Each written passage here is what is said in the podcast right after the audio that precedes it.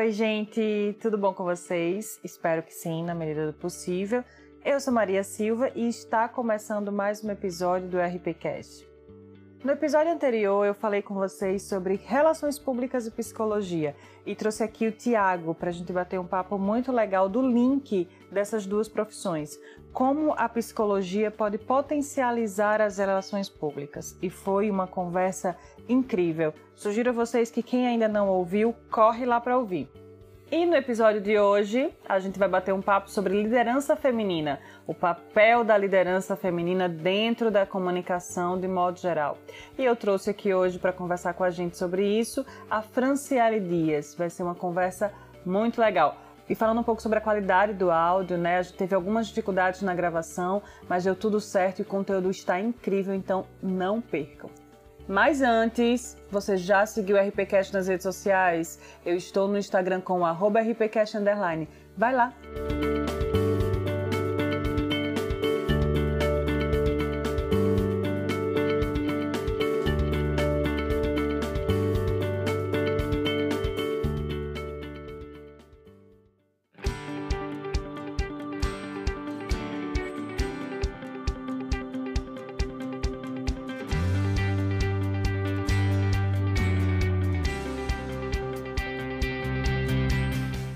Então, gente, eu estou aqui com a Franciele Dias. Fran, porque eu já me considero íntima, né? Eu sou dessas.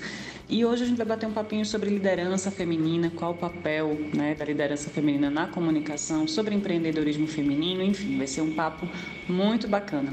Mas antes disso, eu queria que você se apresentasse, Fran, para a gente, falasse um pouquinho de você, do que você faz, do seu curso, projetos, enfim. Boa, pode chamar de Fran. É, obrigada pelo convite, Maria. É ótimo estar aqui. Então, como você já falou, me chamo Franciele. Como eu disse, podem me chamar de Fran.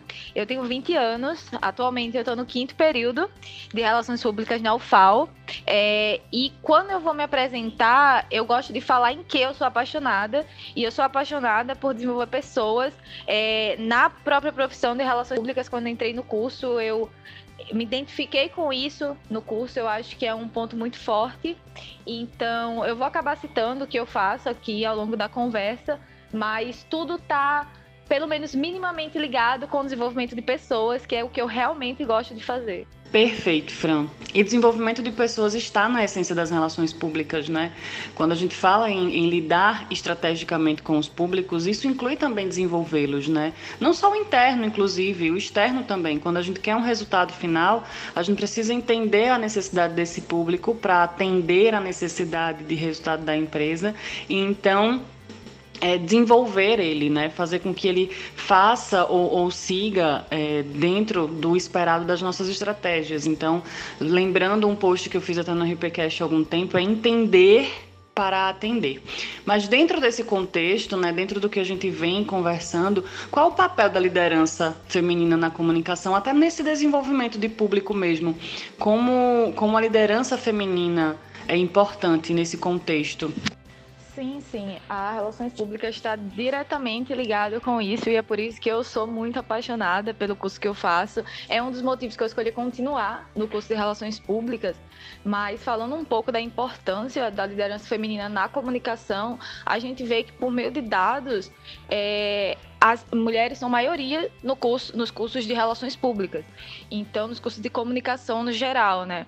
Então, você você vê pesquisas, como tem uma que eu, que eu separei aqui, que é uma pesquisa do perfil de liderança no Brasil, que ela foi divulgada pela Associação Brasileira de Comunicação Empresarial. Ela mostra que 69% dos cargos de liderança na comunicação corporativa no Brasil são ocupados por mulheres. Porém, é, nos cargos de direção, de liderança, ainda são 45%. Então, a gente vê essa discrepância nesses dois eixos, né? Quando se trata mais de comunicação corporativa, daqueles cargos mais administrativos, a gente vê que há sim uma maioria feminina. Só que quando a gente vai para cargos de liderança de empresas, de, é, de negócios, a gente vê ainda que a maioria é masculina, apesar de, do pessoal que tem formação na área ser feminina.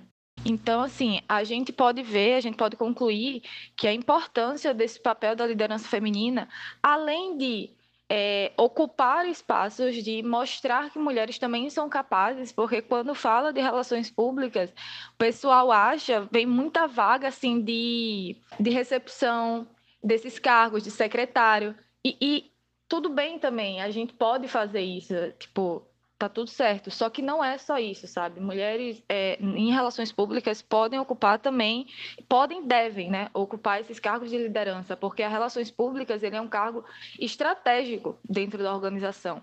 Então, você trazer mulheres que são formadas, que são é, capacitadas, que estão buscando ali essa questão da qualificação né, na liderança, buscando desenvolver esse, esse papel dentro da empresa, é muito importante por causa disso, né? Além de causar diversidade na empresa, diversidade de, é, de opiniões, diversidade de ideias que tem ali, porque geralmente está concentrada, né? As lideranças da empresa estão tá, concentradas em um grupo só um grupo de homens. Então, você não tem essa rotatividade de ideias. É uma, uma galera pensando muito em uma linha reta, sabe? Eu acho que quando você coloca essa diversidade, seja de mulher ou de outras, é, outros grupos minorizados, você tem essa diversidade de ideias e, e a empresa consegue fluir melhor sabe? A empresa consegue crescer melhor. Isso eu falo também com tanto porque eu acredito quanto com base em dados, com base em pesquisas que a galera mostra que isso já é uma tendência, assim, entre aspas, tendência no sentido de não literal, né? Não é uma tendência, não é uma moda, mas é uma tendência assim para as empresas do futuro, as empresas que vão conseguir ali ter esse crescimento exponencial, visto que as empresas, sendo a nível organizacional, sendo a nível empreendedorismo, estão crescendo, então essas empresas têm mais chance de, de sobreviver ao mercado, por assim dizer. E ainda, eu estava lendo um livro da Shel Sandberg, Faça Acontecer, que ela fala um pouco da trajetória de liderança dela, e eu acho que esse trecho aqui, ele entra muito na importância da liderança feminina, né? na questão do indivíduo estar tá ali liderando, do indivíduo mulher estar tá ali liderando. Então ela fala assim, ó, podemos reacender a revolução internalizando a revolução. A mudança para um mundo mais igualitário vai se dar nas pessoas uma a uma. A meta maior da verdadeira igualdade fica mais próxima cada vez que a mulher faz acontecer. Então toda vez que a gente está ali na qualificação continuada, é, se desenvolvendo para almejar cargos de liderança, porque as mulheres também são ensinadas a não almejarem isso, porque elas são vistas como ambiciosas. Já para um homem é normal, mas para uma mulher elas não são incentivadas a buscar cargos de liderança. Então, quando há esse empoderamento, é, a luta fica mais forte, sabe?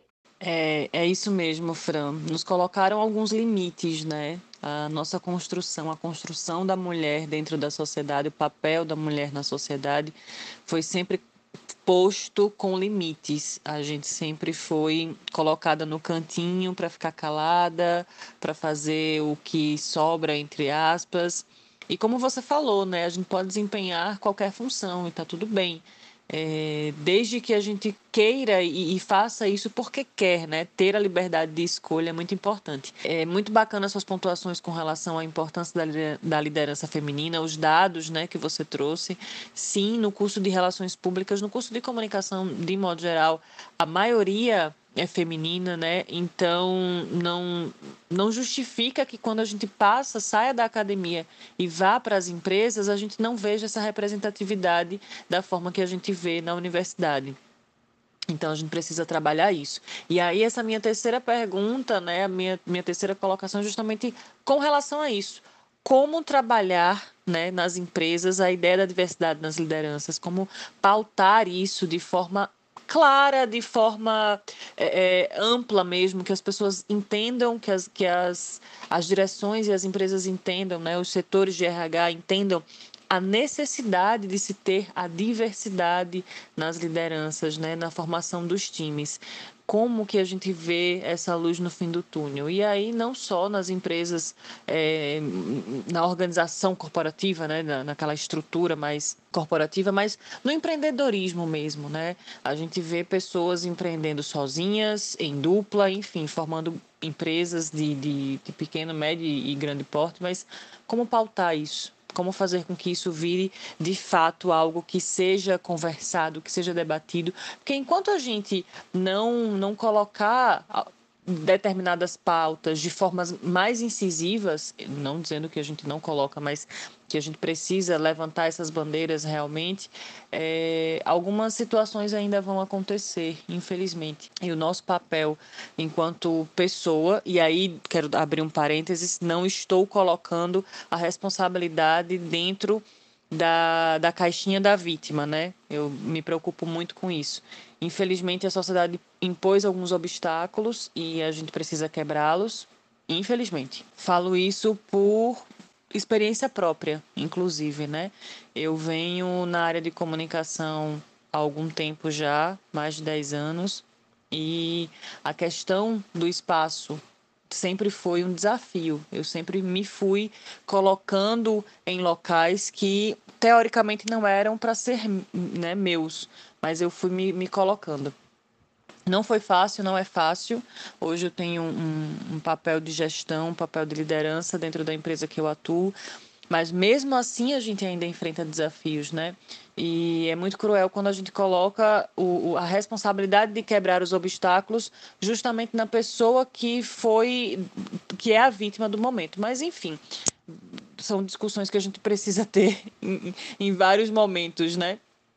Mas voltando para a pergunta foco, é como a gente pode pautar esse tipo de debate dentro das empresas para que os setores responsáveis pelas contratações, pelo, pelo desenvolvimento das equipes, se atentem de fato né, à diversidade nas lideranças. Completamente. Tipo, essa questão que você falou é, de, de a gente ser né, limitada a isso, como eu falei também, é muito real na comunicação e em qualquer tipo de mercado, né? Dentro de grandes organizações, a gente vê que sim, está tendo uma evolução. Grandes empresas estão fazendo ações para, enfim, né, promover a diversidade, tanto de funcionários quanto de lideranças. Tem, existem movimentos né, pelo Brasil também é, que pautam essa ideia da, da igualdade, né? Que, que eu acredito também que é mais na questão de equidade do que de igualdade, né? Porque quando a gente fala de igualdade, a gente está falando ali de ter um número igual, só que vai muito além de números, sabe? Vai para a questão realmente de dar condições. Não tem como realmente você assumir um papel de liderança para uma empresa, de uma empresa, né, no caso, é, se você não está preparado para aquilo. Claro, exige toda uma preparação, você estuda, você está ali, você almeja aquilo, mas como é que você vai se preparar para uma coisa que você não almeja estar, sabe? Então, no mesmo livro que eu citei, é, na outra pergunta, ela fala da trajetória dela e ela fala como as mulheres ao redor dela, elas não têm essas ambições nas empresas, sabe? Elas não têm a ambição de subir de cargo, enquanto os homens, eles estão, eles já entram pensando nisso. Então, esse é sim um ponto para ser pautado, é um ponto que precisa é, ser discutido nessa questão de equidade porque a gente precisa dar condições, além de é, das empresas, tem que ser incentivadas a, a, colocar mais gente, a propor mais isso, a propor mais liderança, a, a propor mais um público interno é, pautado na diversidade, seja de mulheres, seja de pessoas pretas, seja de, dos grupos de LGBTQIA+, sabe? Então, tudo isso precisa estar tá na mentalidade, sabe, da empresa. Então a empresa também, a empresa a gente sabe como relações públicas que ela tem que cuidar do seu público interno também. E aí já indo mais para a pergunta, né, como é que trabalha essa ideia de diversidade dentro das empresas? Tem que começar dos cargos de cima. E se os cargos de cima estão na sua maioria homens, por que não criar um comitê de diversidade? sabe? Lógico que a gente não pode esperar que isso seja criado do nada. A gente começa sempre com questionamento. E lógico que esse questionamento a gente faz, é, se, se, você é um simples, entre aspas, né, um simples funcionário, uma simples funcionária, você não vai chegar querendo impor. Não, não é assim que funciona, né? Mas, mas questionar de uma maneira amigável, né? Porque a gente precisa conquistar esses espaços e a gente tem as lutas e tal, mas né, chegando ali no porque você sendo um funcionário, você chega querendo impor alguma coisa, você é o quê? Demitido, né? Porque é aquele negócio que muitos chefes, né? Chefes não líderes falam: ah, se você não quer, se não está satisfeito, tem outra pessoa que quer aqui, sabe? Tem uma fila da galera querendo ter um emprego. Então, começar o questionamento. Então, por que a gente não, não tem mais líderes mulheres na organização? Por que não tem mais funcionárias mulheres também, sabe? Porque tem essa questão também da liderança, ela não ser exercida só em cargos de liderança, né? Ser exercida por toda, por toda a equipe. A liderança, ela precisa ser... É... Ela precisa ser incentivada em todos da equipe, não só em cargos de liderança. Porque quando você incentiva, quando as empresas incentivam desde o primeiro cargo da pessoa, seja estagiário, seja trainee, seja, enfim, qualquer tipo de cargo, incentiva a liderança, você dá margem para a pessoa querer crescer naquela empresa e fazer o melhor pelaquela empresa. Então, falando de organizações, né?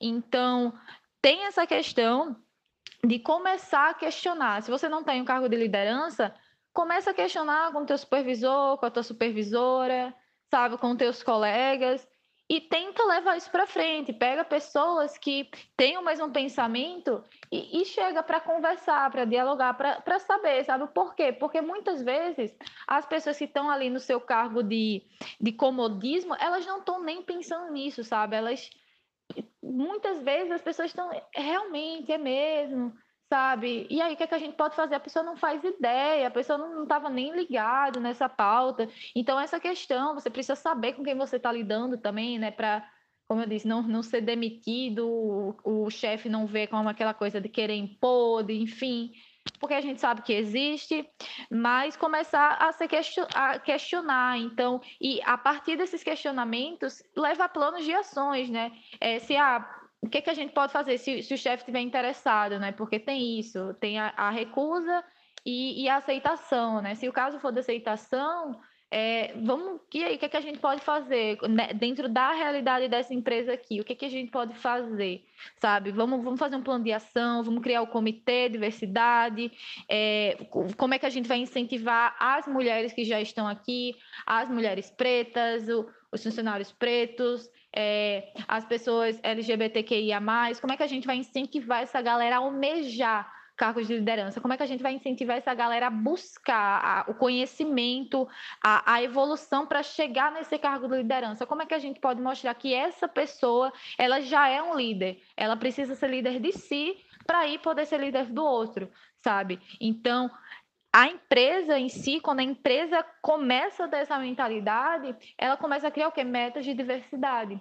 Então, nos processos seletivos já tem isso, é, é, nesses incentivos para a liderança já tem interno, que isso eu vejo muito como estratégia, estratégia não, né? Mas é uma estratégia, assim, falando mais no grosso, não é uma estratégia de, de relações públicas para o público interno. Então, tem, tem muita coisa, sabe, para fazer. E, e, sempre começa com questionamento, sempre começa com aquele incômodozinho, né? Sempre começa com inconformismo.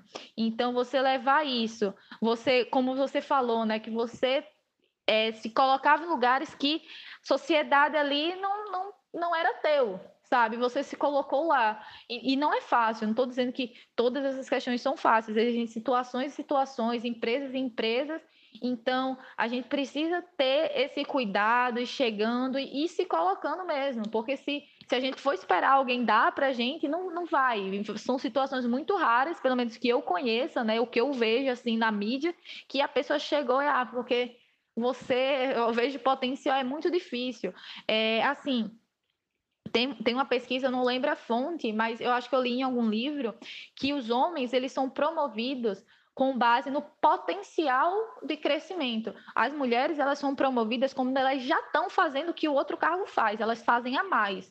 Então, isso já é preocupante por si só, sabe? Dentro de organizações. A gente vê um grande exemplo, exemplo aí, a Magazine Luiza, né, que é, teve até um, um BO gigante, né, quanto a isso, o processo de treine deles, a galera raciocínio reverso, que não sei o quê. Mas esse tipo de metas, esse tipo de, de coisas são estratégias para o público interno. E que a empresa só tem a ganhar, porque tem uma pluralidade de perfis. Lógico, ninguém vai passar sem preparação, ninguém vai passar só porque é mulher, mas como também ninguém deve passar só porque é homem, sabe? Tem que passar com base na equidade, na, na na igualdade de, de, avaliação, entendeu? Então, quando a empresa tem essas políticas, ela tem uma pluralidade de perfil comportamental, social, cultural, enfim, de religião, tem pessoas diferentes para fazer aquela empresa crescer. Isso está tá comprovado também em pesquisa. Que empresas que têm essa diversidade, seja nos funcionários, seja nos membros,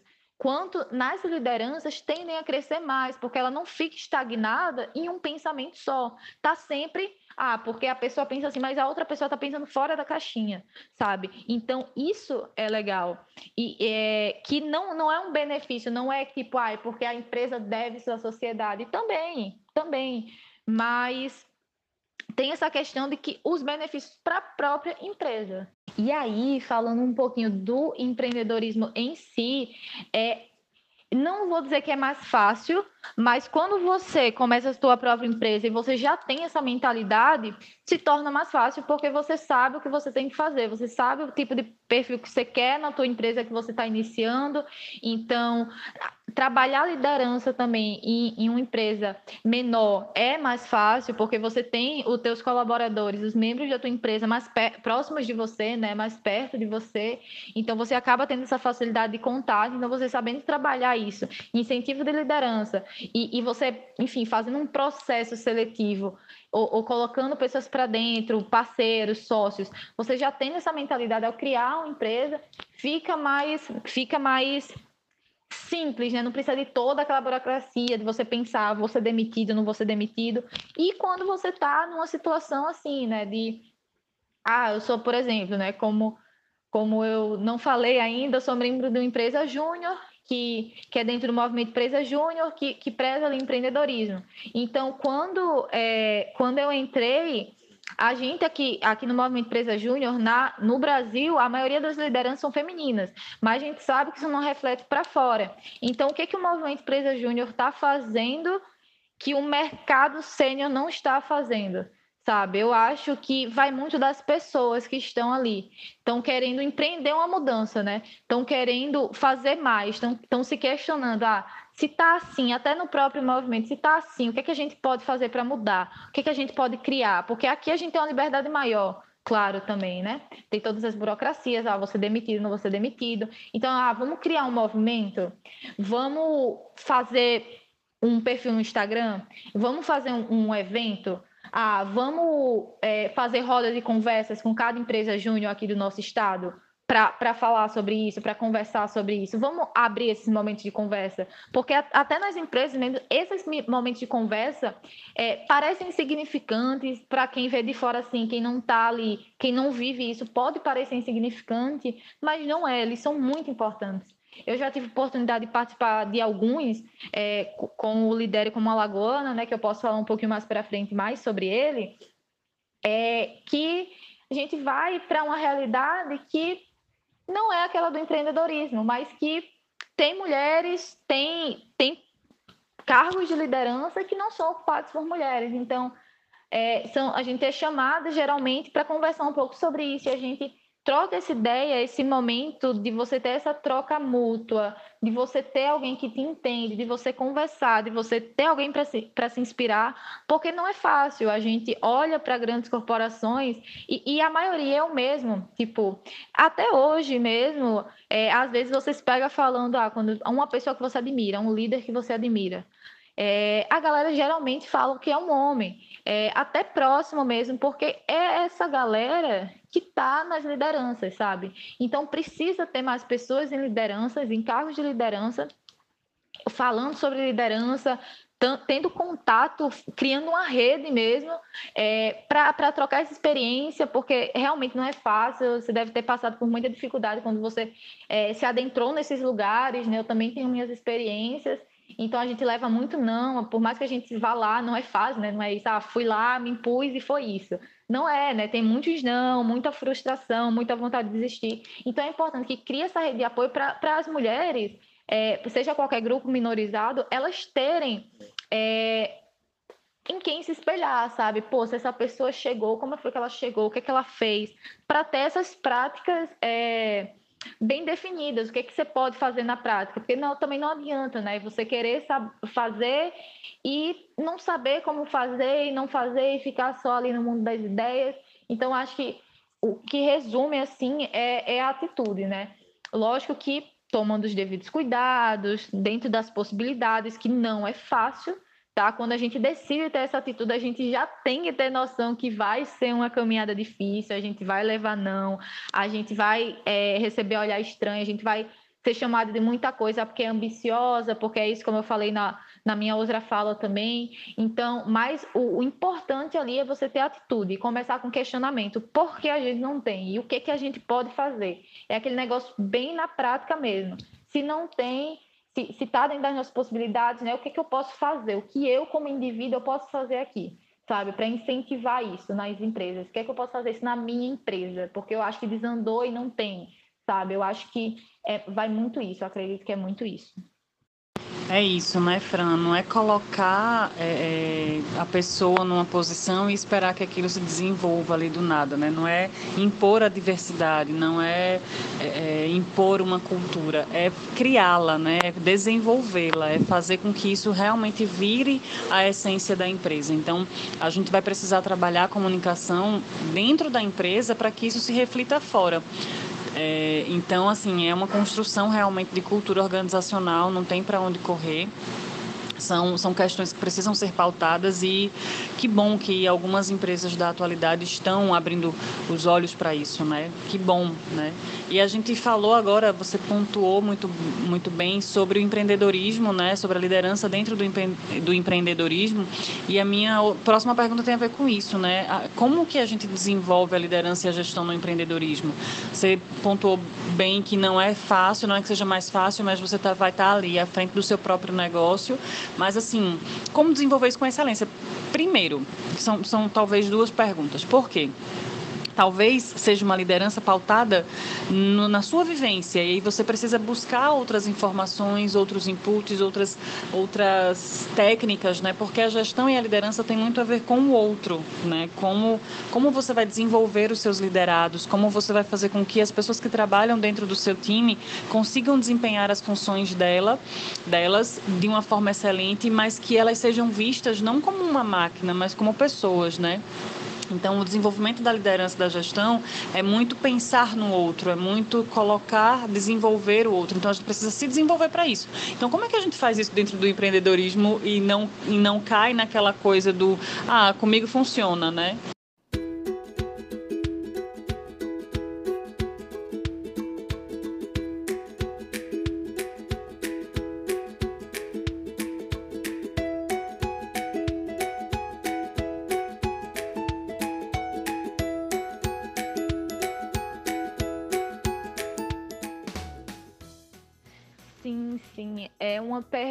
Bastante interessante, que eu acredito que para responder ela a gente precisa destrinchar essas palavrinhas, né? Liderança, gestão e empreendedorismo.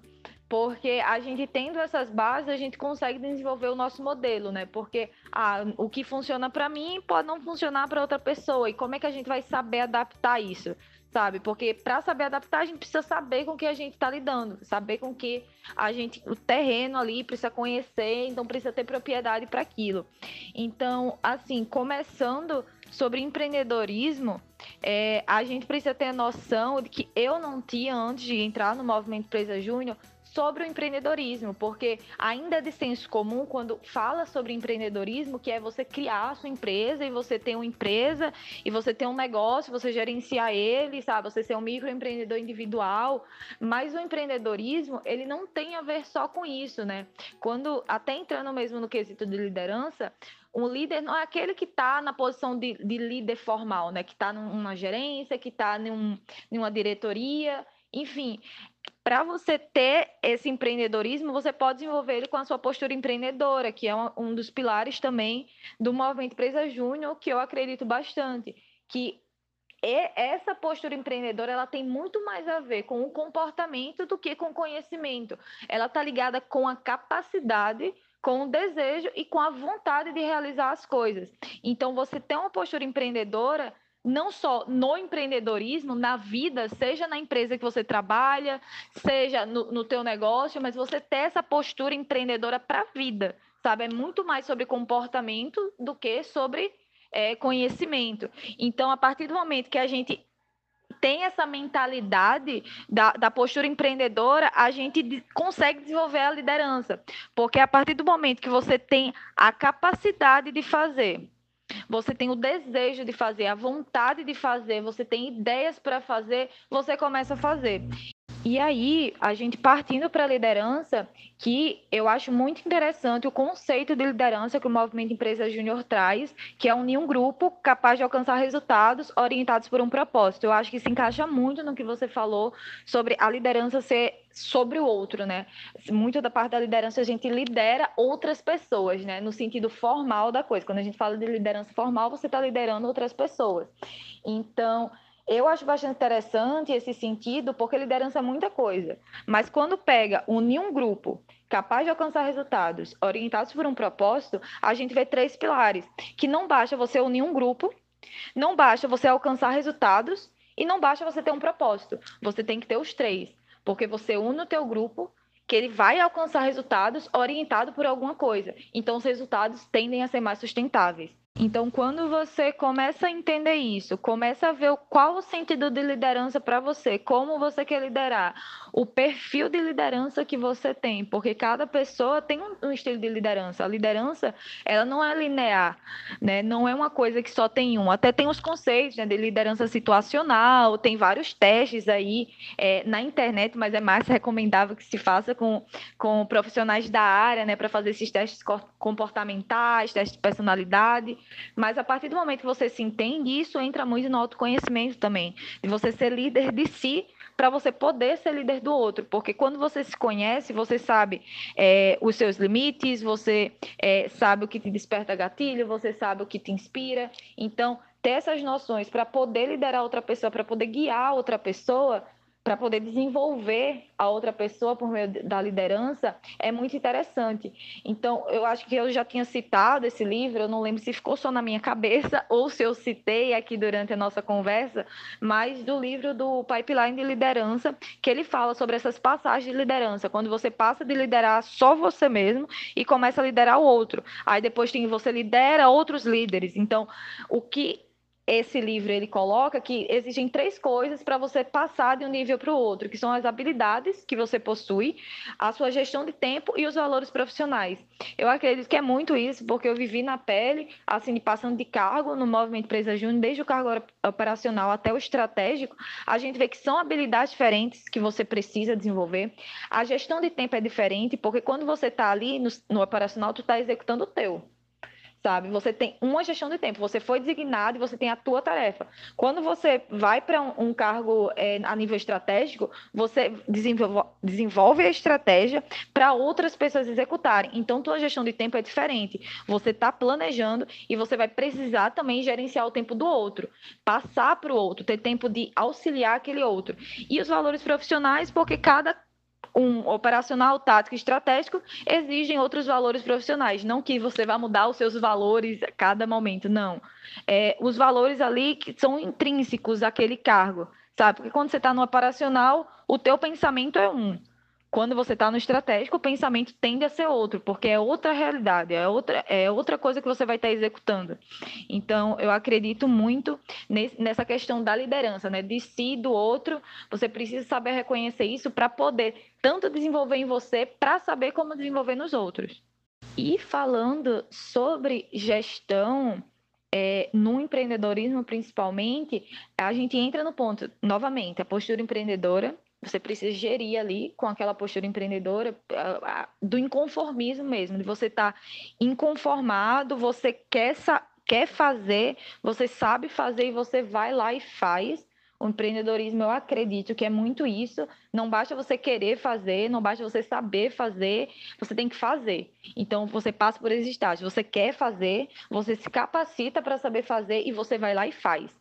Isso é a postura empreendedora. Você tem ideias, você coloca na prática.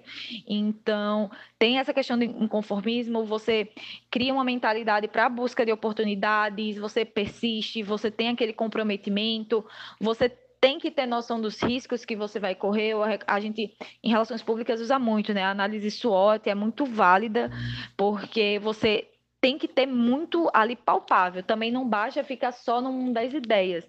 É, no Movimento Empresa Júnior também, a gente, é, no planejamento estratégico da, da rede Brasil, tem, tem uma frase assim que, que me marcou bastante, que é a coragem de sonhar e a ousadia de agir. A gente costuma dizer no, no movimento que nós somos idealistas pragmáticos, porque não basta você ficar no mundo das ideias, você tem que agir, você tem que ser pragmático. Como é que eu posso fazer isso? Quais são os riscos reais que eu tenho ao fazer isso? Quais são as minhas oportunidades? Quais são as minhas metas? O que é que eu preciso alcançar? O que é que eu preciso fazer dia após dia para alcançar aquele meu objetivo? Aí, entrando naquela na outra pergunta, sobre como promover essa diversidade, que eu falei, ah, não, quais são as metas disso? O que que, enfim, eu preciso fazer nesse momento para eu alcançar esse objetivo. Então, acredito que é muito isso vai muito também da prática, né? Ninguém descobre o seu estilo de liderança. É, comecei a liderar aqui, já vou sair perfeitamente. Estudei pra caramba, vi teoria pra caramba, fiz meus testes e tal, eu sei. Eu acredito também que é muito na prática, sabe? Você acha que é de um jeito e aí você tá na prática, você vê que é outro completamente diferente.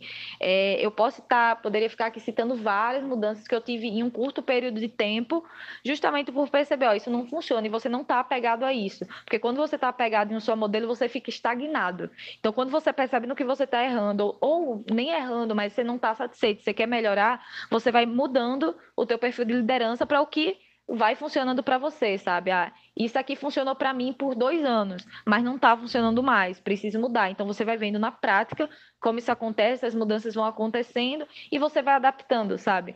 Ninguém a, perfe, a perfeição, você quer alcançar a perfeição na liderança. É, é muito de você estar tá aprendendo até mesmo com seus liderados. Você deve aprender, é uma troca sabe? Porque, como eu falei, todo mundo exerce liderança, seja ela formal ou não, seja de si, seja do outro. Então, a gente vai ali na prática, moldando para chegar ao mais próximo, né? Daquele horizonte utópico. Você quer alcançar a perfeição, mas ela está sempre ali no horizonte. Mas não é por isso que você vai deixar de evoluir. É, Fran, é exatamente isso. E foi brilhante as suas pontuações. E até fugindo um pouquinho da última pergunta que eu faria, né, do último questionamento, seria com relação ao movimento de empresa júnior, né? Como você me fala um pouquinho dele, da importância dele para os estudantes desenvolverem não só é, o espírito empreendedor, né, mas para falar muito sobre como ela vem desenvolvendo o profissionalismo de estudantes, né? Eu comentei com vocês naquele no nosso último encontro que na minha época, né, como estudante, a gente não teve uma empresa júnior, enfim, e que essa geração de comunicadores está incrível, que vocês estão fazendo coisas muito maravilhosas e que tem aí uma geração de, de profissionais que o mercado vai precisar também ser muito, muito profissional para conseguir fazer e aproveitar vocês da melhor forma. Fala um pouquinho desse movimento para a gente. Boa, Maria. Agora senta que lá vem aquela história, né? Aquela, aquela coisa que a gente ama falar e quando você tem uma brechinha para falar, você já está falando. É muito eu com o Movimento Presa Júnior.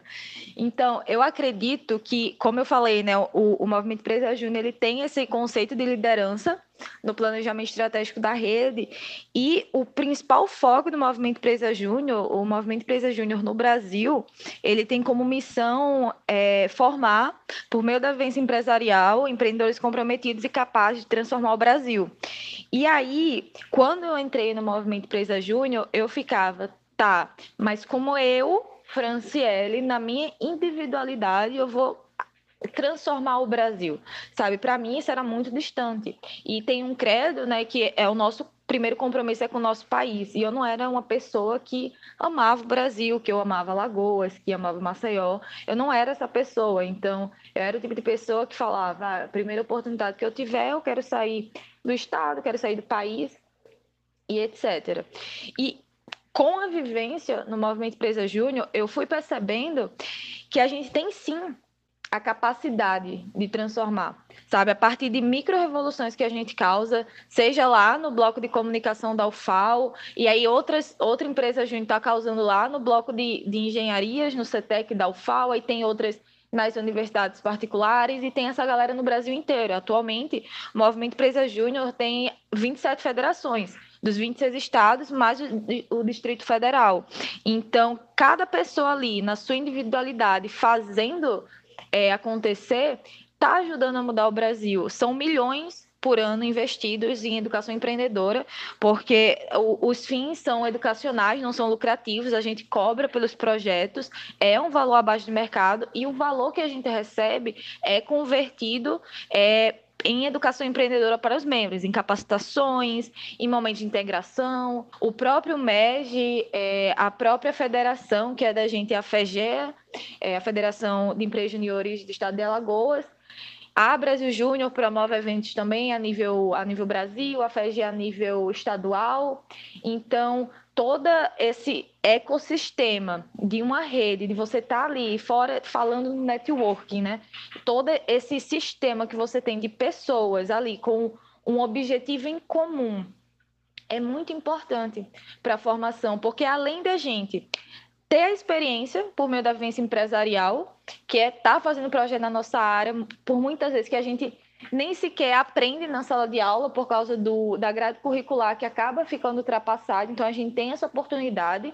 A gente aprende também com os professores e orientadores, que tem professores supervisionando. E a gente tem essa oportunidade de trocar com pessoas que talvez, se a gente não participasse da empresa júnior, a gente não teria contatos lá na Amazônia, sabe? Que por que você teria um contato na Amazônia? Só em casos muito específicos. Então, é, eu costumo falar, ó, não tem um projeto, não tem de um curso no Brasil que não tenha. Então, você sabendo com quem falar, estou precisando disso. Tem alguém que já passou e vai saber resolver o teu problema, sabe? Eu acho isso muito legal. Eu acho que é um dos principais benefícios de Movimento Empresa Júnior, porque a gente aprende com essa diversidade de pessoas, com essa diversidade de cursos, com essa diversidade de individualidades, sabe? E aí, é, com base nessas individualidades, o maior produto do MEG, eles, os nossos projetos, que a gente preza muito pelos projetos de alto impacto, que são projetos que atendem um dos Objetivos de Desenvolvimento Sustentáveis da ONU e recebem pelo cliente uma, uma nota de 9 e 10, é, é uma das métricas do Movimento Empresa Júnior. É, a, a nossa visão nesse triênio que 2019 começou ano passado e termina no ano que vem, porque a gente funciona com planejamentos estratégicos de triênio. Então, a visão desse triênio foi mais fortes e conectados em todo o Brasil, formando líderes que fazem mais projetos de alto impacto. Então, para cada uma dessas frases, tem indicadores que a gente está batendo que as empresas juniores têm metas, que as federações têm metas, mas apesar dessas metas, a gente acredita que o principal produto realmente, como você falou, do movimento Empresa Júnior são as pessoas, porque a gente está formando pessoas é, com esses valores, valores de sinergia, valores de transparência, é, valores éticos que é também um dos credos, um Brasil, é por um Brasil empreendedor. Então, quando a gente fala de um Brasil empreendedor, a gente fala de um, um Brasil mais competitivo, é, um Brasil mais ético, um Brasil mais empreendedor, com governos melhores, universidades melhores, empresas com capacidades é, realmente competitivas a nível de mercado, a nível de mercado nacional, a nível de mercado internacional. Então, quando a gente sai do MEG, a gente se torna outro profissional, sabe? Quando a gente se deixa envolver, a gente vive aquela experiência por menor o período que seja. É, é aquela experiência que você vai levar para o mercado sênior e você vai estar tá contagiando as pessoas ao seu redor. E quanto mais jovens têm a oportunidade de passar pelo movimento Empresa Júnior com esses valores, com esses objetivos, a gente consegue levar esses profissionais para o mercado sênior com esse objetivo. Então é assim que no mercado do futuro a gente vai conseguir realizar esse, essa missão, né? que é, é, formar empreendedores comprometidos e capazes de transformar o Brasil. Ou seja, comprometidos com aquilo e capazes de fazer. Como eu falei, não basta você querer, não basta você saber, você tem que fazer. Então você está comprometido, você quer fazer, você faz e você sabe fazer por meio do capazes. Então, eu acredito que é muito isso, sabe, do movimento Empresa Júnior. Pois é, Fran, é, esse tipo de movimento é muito importante né, para o desenvolvimento do aluno. Eu conversei e falei sobre isso naquele nosso encontro né, da, da imersão da Jangadeiros e o quanto essa nova, essa nova geração de comunicadores vem muito mais forte né, do que a minha, por exemplo.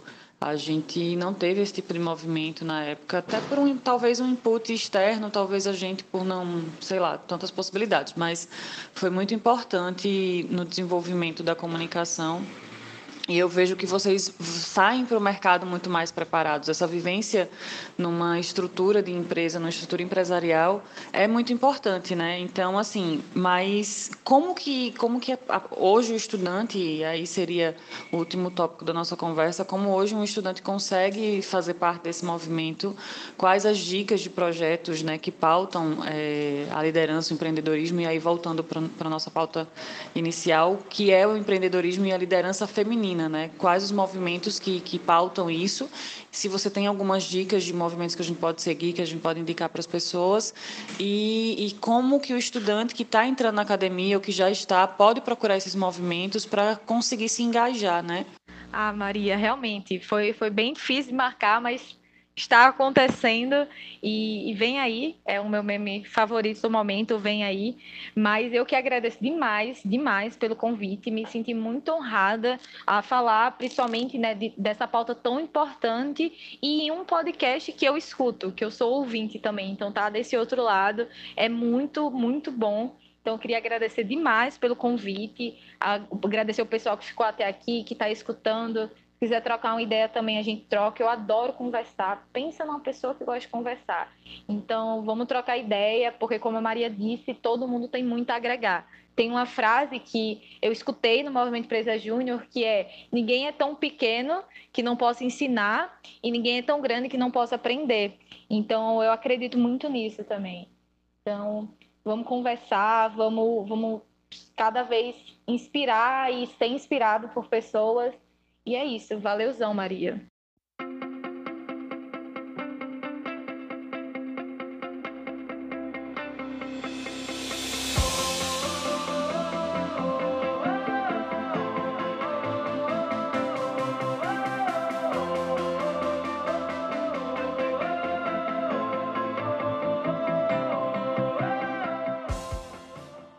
Então é isso, gente. Eu espero que vocês tenham gostado. A Fran tem um conhecimento muito bacana para passar e, como eu falei, estudante, profissional de mercado, entrando agora no mercado há anos, já exercendo a profissão, todos nós temos alguma experiência para passar. O que eu sei é diferente do que você sabe. Então, quando a gente conversa, a gente divide o conhecimento. E dividir conhecimento é somar. A nossa profissão só vai ser desenvolvida quando a gente entender que se você cresce, eu cresço. O coletivo cresce. Então, estamos aqui para fazer isso, desenvolver a profissão de relações públicas. E se você gostou, compartilhe esse episódio com alguém. Eu tenho certeza que você conhece algum profissional de comunicação que precisa ouvir. Até a próxima e a gente se ouve por aqui.